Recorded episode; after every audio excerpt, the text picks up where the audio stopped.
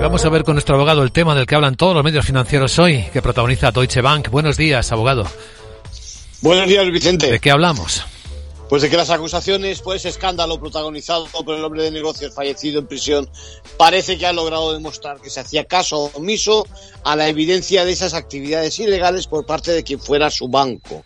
Hay antecedentes del caso. Ya en 2020 se accedió a pagar 150 millones de dólares en un acuerdo con las autoridades financieras del estado de Nueva York precisamente por las conexiones con Jeffrey Epstein. Y no es la única entidad que puede tener consecuencias en Estados Unidos. Sí, porque todavía está pendiente de resolución un caso similar contra JP Morgan Chase.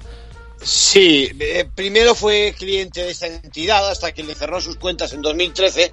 El que comentamos hoy es un mal precedente, pero la defensa de esta última empresa insiste en negarse a declararse responsable civil por los ilícitos cometidos por su cliente. En general, lo que se discute en estos supuestos es si los delitos pudieron producirse sin la colaboración, sin esa ayuda del mundo de la banca, ¿no?